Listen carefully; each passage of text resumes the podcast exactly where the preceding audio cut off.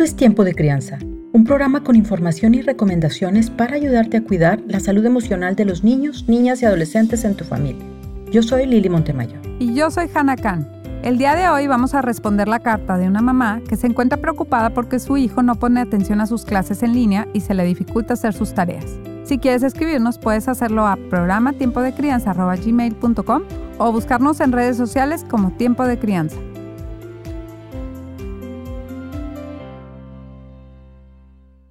Hola, me llamo Juani y tengo un niño de 8 años. Se llama Daniel. Estamos batallando mucho para que ponga atención en la escuela en línea. Se distrae y no quiere quedarse sentado para trabajar. Desde que entró a primaria ha sido un martirio a la hora de las tareas. Cuando las clases eran presenciales, la maestra me reportó que se distraía mucho, que platicaba con todos sus compañeros y le gustaba andar por todo el salón.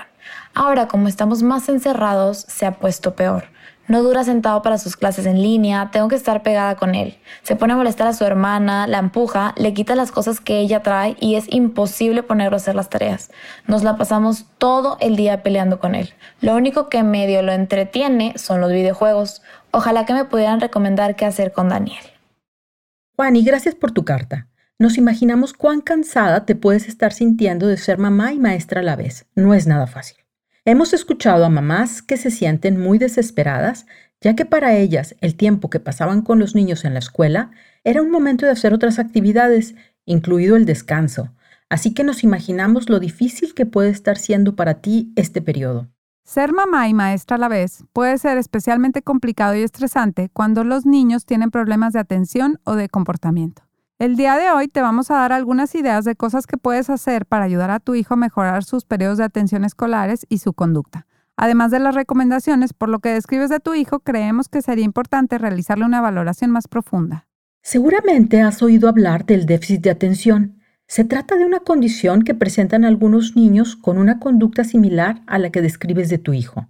Para diagnosticar un trastorno deficitario de la atención, es necesario realizar una evaluación más profunda por parte de un profesional. Vamos a describirte un poco más de qué se trata para que puedas decidir si necesitas llevarlo o no con un psicólogo infantil.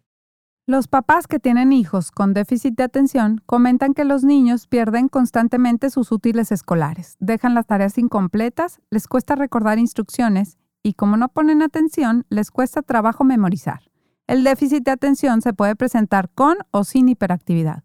Cuando es solo déficit de atención, los niños y niñas se pueden mostrar bastante tranquilos, pero viven soñando despiertos, como si estuvieran en la luna. Son soñadores y fantasiosos, y por lo tanto les cuesta trabajo concentrarse en la escuela en una sola cosa. Aunque suelen tener menos problemas de conducta, los resultados académicos se ven igualmente afectados. Cuando el déficit de atención se presenta con hiperactividad, los niños pueden llegar a tener una conducta muy impulsiva y estar muy inquietos. Les cuesta trabajo anticipar lo que puede ocurrir y planear y organizar sus actividades, por lo que sus tareas pueden parecer muy desordenadas. Puede tener caídas y accidentes frecuentes o acciones riesgosas como cruzar la calle o salirse sin permiso de la casa. Puede también pegarle a sus hermanos cuando se siente enojado y en la escuela participar en peleas o empujar a otros niños por precipitarse al hacer las cosas. Con la hiperactividad se observan conductas de inquietud, como si trajeran un motorcito que no para. Les cuesta trabajo esperar turnos, pueden llegar a ser torpes en sus movimientos gruesos, se mueven constantemente y las emociones pueden invadirlos rápidamente, tanto la alegría como la tristeza, el enojo o la frustración. Si observas algunas de estas conductas en tu niño, es importante que lo lleves a consultar. Quizás sea necesario otro tipo de intervención o valoración.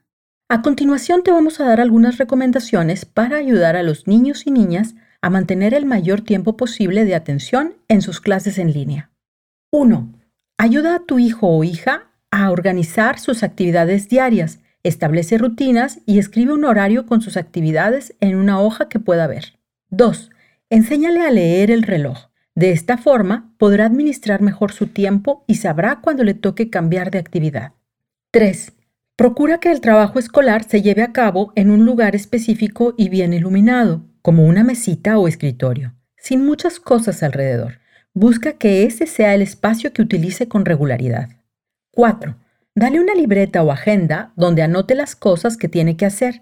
Enséñale a usar un calendario para anotar fechas de entrega. 5. Cuando esté haciendo la tarea, Pídele que inicie con lo más sencillo y que deje al final lo más complicado. Verifica que haya leído y entendido las instrucciones. Pídele que repita en voz alta lo que tiene que hacer. 6. Motívalo a cumplir sus tareas utilizando un sistema de recompensas como el que platicamos en los episodios 4 y 5 del podcast Tiempo de Crianza. 7. Dale tiempo de descanso. Por ejemplo, pueden trabajar durante 15 minutos y descansar 5 minutos. 8. Si durante sus clases en línea o sus horas de tarea ves que tu hijo se está distrayendo con frecuencia, puedes acordar con él una señal para recordarle que se ha distraído, por ejemplo, tocándole el hombro. 9. Cada noche revisa que su libreta de tareas y su mochila estén completas. Verifica que tiene todo lo que utilizará al día siguiente. Asegúrate que duerma bien.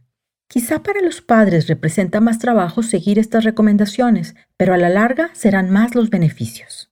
Para ayudar a un niño o niña a organizarse mejor, es buena idea ayudarle a anticipar los eventos del día. Por ejemplo, si hay una salida, se le puede explicar con anticipación a qué hora y a dónde irán, para ayudarle a planear. O si su hora de hacer la tarea comienza a las 4 de la tarde, a las 3.30 se le puede recordar que faltan 30 minutos para comenzar.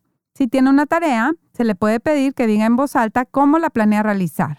Recuerda que para que un niño o niña se porte bien, es importante que sepa qué se espera de él ¿Cómo esperan que sea su comportamiento? Por ejemplo, puedes decirle, tu clase de mañana va a comenzar a las 8. La maestra les va a pedir que mantengan su micrófono apagado.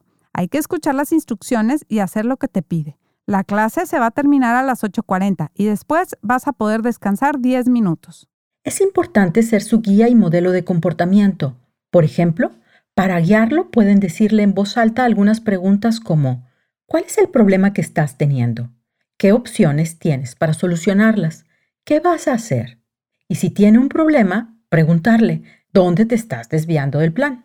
Como si fuera Pepe Grillo el que le está hablando, hasta que se acostumbre a reflexionar antes de actuar. Como familia, pueden utilizar juegos que impliquen esperar turnos y ayudar al niño o a la niña que lo logre. Por ejemplo, el Jenga ayuda a que puedan coordinar de manera fina sus movimientos de la mano y al mismo tiempo hacerlos más pacientes esperando su turno. Si ves que tu hijo o hija necesita estar en movimiento mientras está en su clase por Zoom o por televisión, puedes darle alguna pelota pequeña o plastilina para que tenga en sus manos mientras escucha. También puedes animarlo o animarla a que juegue y se mueva mientras hay cambio de clase o receso. Por las tardes, trata de hacer con él o ella actividades que impliquen movimiento.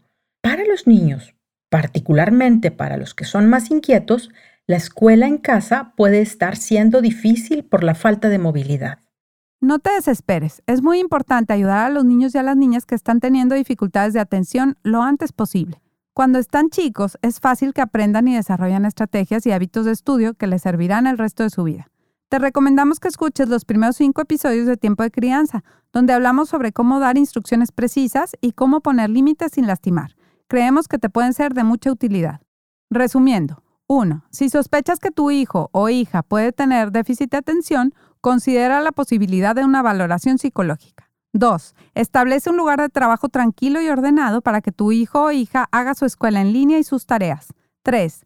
Ayúdalo a organizar sus horarios, rutinas y hábitos. 4. Enséñale a utilizar una agenda para anotar sus tareas. 5. Verifica que tenga sus tareas y útiles escolares el día anterior a sus clases. 6. Ayúdale a anticipar tanto las actividades escolares como las que tendrá fuera del horario escolar.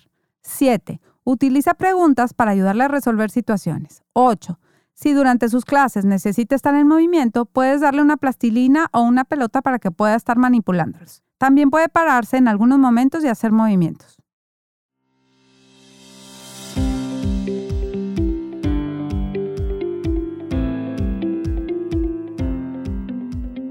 Si te gustó este programa o lo encontraste útil, te invitamos a que lo compartas con otros adultos a quien creas que puede ayudarles. En redes sociales puedes buscarnos en YouTube y Facebook como Tiempo de Crianza. También puedes escribirnos tus dudas o comentarios a nuestro WhatsApp 81 29 2401 44 o a programa Si te gusta Tiempo de Crianza, nos harías un gran favor siguiéndonos en Spotify y dejando tu reseña en iTunes. Tiempo de Crianza quiere agradecer a Angélica Montemayor y a Jaira Cortés, a Letreviño y muy especialmente a Román Grille.